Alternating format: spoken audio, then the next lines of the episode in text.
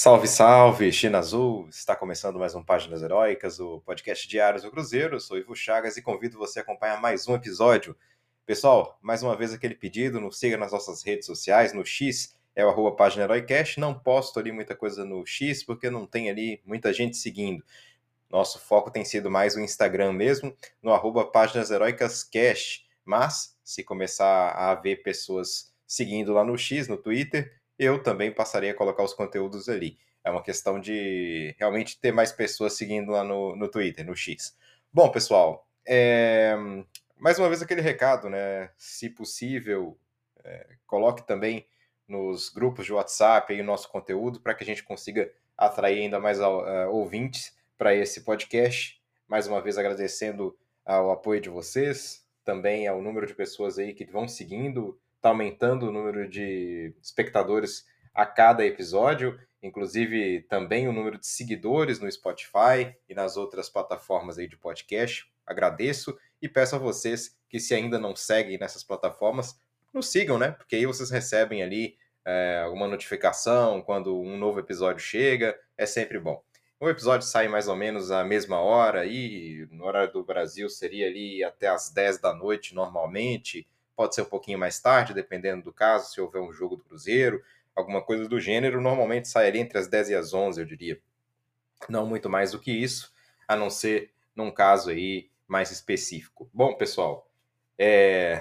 não há assim grandes temas para hoje, né? Ainda estamos na ressaca dessa não vitória contra o Atlético Paranaense, num jogo em que poderíamos ter saído até com uma vantagem boa né? Tamanho foi. Tamanhas foram as oportunidades perdidas pelo Cruzeiro, né? É, como eu disse ontem, é, se a gente pegar ali o time do Cruzeiro, tirando os defensores, e olha que o Marlon é um defensor, né, um lateral, mas tirando os zagueiros, quase todos os atletas do Cruzeiro em campo que entraram durante o jogo ou que começaram como titulares perderam um gol. Alguns perderam mais do que um, Alguns perderam oportunidades mais claras, outras menos claras, mas a verdade é que vários jogadores perderam gols ontem. Então, assim, é algo que a gente tem que trabalhar muito ainda, essa questão da finalização. Não sei se é uma questão psicológica, o que, que é, mas a gente precisa mesmo trabalhar nisso. Bom, pessoal, falar aqui sobre alguns temas, não vai ter. Vou direto ao assunto hoje, vai ser um áudio um pouquinho mais curto. Então, falar sobre alguns temas importantes aqui. Primeiro, em relação ao Felipe Machado. O Felipe Machado saiu de campo lesionado no último jogo e aparentemente, essa é uma notícia aí que o Samuel Venâncio trouxe, aparentemente a situação do Felipe Machado pode não ser tão boa. Ou seja, existe uma chance aí de o Felipe Machado não jogar como titular ou nem mesmo estar relacionado para esse jogo contra o Botafogo no Rio de Janeiro. É assim, todo mundo critica o Felipe Machado, eu já critiquei em várias ocasiões, mas a verdade é que se a gente for olhar as opções que nós temos no banco, é, nenhuma delas é melhor do que o Vitor Roque.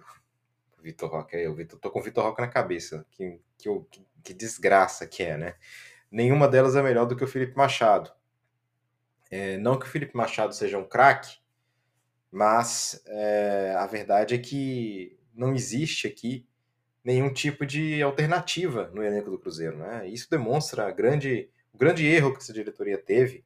Eu sempre falei disso aqui, é, que é o fato de que o Ramiro se lesionou seriamente, o, depois o Richard acabou sendo expulso do time nessa questão aí. Até falar um pouco sobre isso, né? Eu estava falando sobre isso com o pessoal hoje não deu nada, né? Não deu em nada para a maioria dos jogadores, não deu em nada essa questão das apostas aí. E o, e o Richard acabou sendo mandado embora, né? É, devia ter feito aí a, o João sem braço, deixado o Richard aí.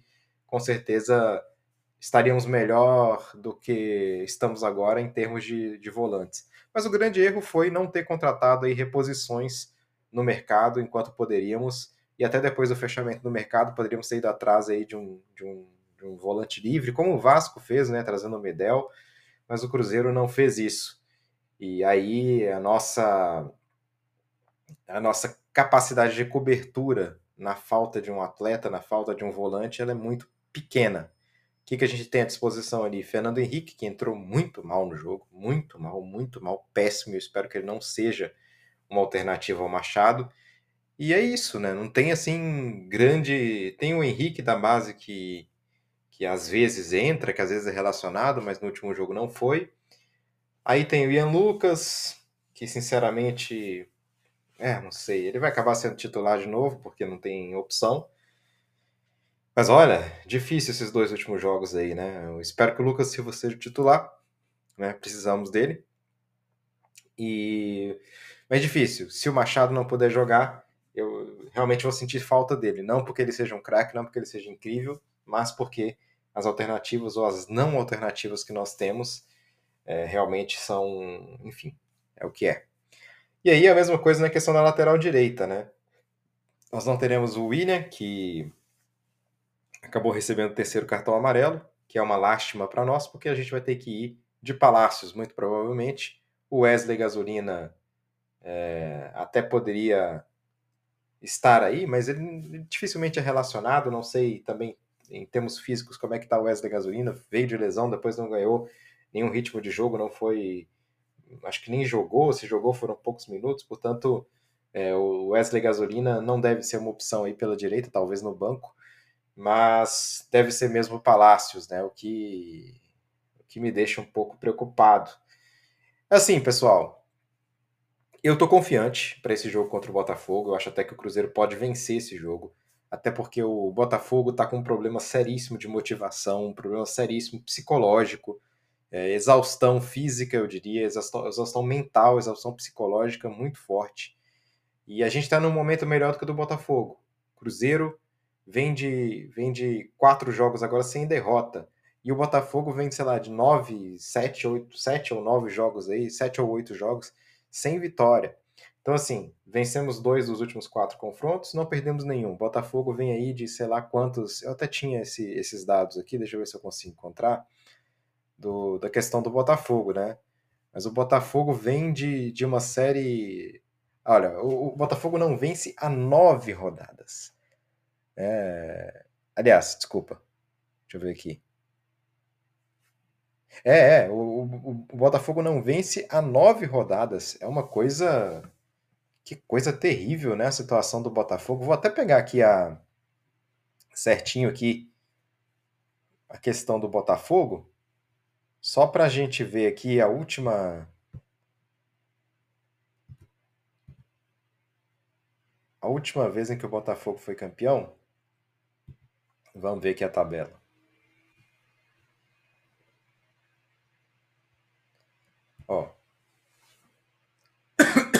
Desculpa aí, pessoal. Bom, a rodada. O Botafogo empatou com o Curitiba, tomando um gol no final. O Botafogo empatou com o Santos, tomando gol no final. Na 35 rodada. Na 34 rodada, o Botafogo empatou com o Bragantino, tomando gol no final. Depois aqui, tomou a virada do Grêmio. 33 rodada. Perdeu para o Vasco clássico. 31 rodada foi aquela foi aquela. Foi o que acabou com, com o Botafogo, né? Eu diria. Foi aquela vitória do Palmeiras por 4 a 3 de virada, né? O Botafogo abre uma vantagem incrível, inacreditável de 3 a 0 e aí o Palmeiras consegue virar uma coisa sinistra, sinistra. E o Botafogo antes tinha perdido para o Cuiabá por 1 a 0 é, empatou com o Fortaleza em 2 a 2 pela 29 rodada, e aqui empatou em 1 a 1 com o Atlético Paranaense. Meu Deus, que zica do Botafogo, pelo amor de Deus. A última vitória do Botafogo foi no Mineirão, desculpa, no Independência contra o América Mineiro por 2 a 1. Isso foi há mais há quase dois meses, foi um mês e meio mais ou menos, né? Foi no dia 18 de outubro, a última vitória do Botafogo 2 a 1 sobre o América. Desde então, jogando em casa, vamos falar dos jogos aí em casa, empatou em 1 a 1 com o Atlético Paranaense. Depois foi lá a Fortaleza, perdeu para o Cuiabá, também em casa. Perdeu para o Palmeiras, aquele jogão. Depois perdeu para o Grêmio, também outro jogaço. E empatou com o Santos. Esses foram os confrontos os últimos confrontos do Botafogo em casa. É assim, não dá para cravar nada. Esse campeonato é um campeonato difícil, é um campeonato surpreendente, é um campeonato é, que de fato a gente não consegue cravar muita coisa, para ser sincero, né? Mas eu não sei, pessoal. Eu acho que eu acho que tem tudo para o Cruzeiro sair, se não vencedor, pelo menos com um empate nesse jogo aí contra contra o Botafogo, né? Eu acho que a gente jogou jogou bem esses últimos esses últimos quatro jogos não, né? Mas esses últimos dois jogos até contra o Goiás nem tanto, mas sobretudo o último jogo a gente jogou muito bem. Me lembrou muito aquele, aqueles times do Pepa. Me lembrou demais os times do Pepa. Por quê? Porque o, o, os times do Pepa é, tinham essa, essa característica de, de jogar muito bem, né? de criar chances de gol. E aí pecava na finalização. Foi exatamente o que aconteceu ontem no jogo contra o Atlético Paranaense. Eu, eu acho que o Cruzeiro vem num, momento mais importante do que o momento do, do Botafogo. Né? O momento do Botafogo é terrível. Eu não vou falar assim, pô, o Botafogo não vence há nove jogos, não vai ser agora, né? Não vai ser agora, né? Porque a gente sabe que tudo pode acontecer. Não vou falar isso. Eu não quero zicar. Não acredito muito em zica, mas não quero zicar. Agora, é, a gente tem que usar o fator psicológico que pesa contra o Botafogo contra eles. Né? Temos que explorar isso. E eu acho que o Paulo Autori é um gênio nesse sentido. O Paulo Autori é um macaco velho, é um treinador experiente, um diretor técnico experiente. E acredito que o grande ponto forte dele é exatamente essa questão psicológica. Eu não acho que o Paulo Autori vai fazer milagres dando treinos. Isso não vai acontecer. Agora, o que ele fez exatamente nesses últimos quatro jogos foi isso. Foi tentar, tentou entrar na cabeça da, dos jogadores do Cruzeiro de maneira positiva. Né? Inclusive, eu quero falar sobre o caso do Bruno Rodrigues, né, que demonstra aí uma questão difícil em termos psicológicos, né? mas enfim, vou falar depois sobre isso. Então, assim, eu acho que, que o Cruzeiro vai ter que tomar cuidados. O Botafogo tem uma característica de jogar bolas altas e o Cruzeiro vem sofrendo muitos gols, muitos gols em bola parada, em bola alta, em, pelo ar. Eu, inclusive, acho que esse jogo o Paulo Autor não vai fazer isso, mas eu acho que o João Marcelo seria interessante, quem sabe até vir, vir com três zagueiros, até para não precisar usar palácios, fazer de uma outra forma. Eu acho que seria uma ideia interessante do Paulo Autori colocar ali três zagueiros, né? O João Marcelo sendo um deles para tentar ali uma, uma tentar conseguir algum tipo de proteção aérea, né? Porque o Cruzeiro vem tomando muitos gols é, em jogadas pelo ar, inclusive, é, não sei se vocês viram, né, um vídeo comparando ali o gol que o Cruzeiro tomou contra o Atlético Paranaense, foi idêntico ao gol que o Cruzeiro tomou no primeiro turno. Portanto, assim, olha, é, eu acredito que realmente o Cruzeiro tem que se precaver nesse sentido. Não sei se o Paulo Torre vai fazer isso, porque eu acho que então, eu acho que o, que o Paulo Autori vai ser um pouco mais conservador nessa montagem de time e nessa escalação do Cruzeiro. Eu, acho que, eu, sinceramente, acho que ele não vai fazer grandes mudanças, só aquelas que ele realmente tem que fazer, como, por exemplo, a questão do William, que não vai... que está suspenso, e a questão, provavelmente, do Machado. É, eu evitaria colocar Fernando Henrique, por exemplo, mas, enfim, não sei qual vai ser a cabeça do Paulo Autori. É confiar, os atletas são esses aí. O Paulo Autor é o que está aí. Vamos ver. Questão do, do Botafogo, falando um pouco mais, é, a gente tem que explorar, e aí voltando à questão do Paulo Autori, a gente tem que explorar a fragilidade deles. Quem sabe, eu acho que o ideal seria o Cruzeiro fazer aquilo que sempre faz, que é ser incisivo no início do jogo, só que dessa vez, pelo amor de Deus, marcar o gol. Se o Cruzeiro marca um gol no início do jogo, eu acho que existe uma probabilidade muito grande do Botafogo se quebrar totalmente. Então, isso tem que ser feito.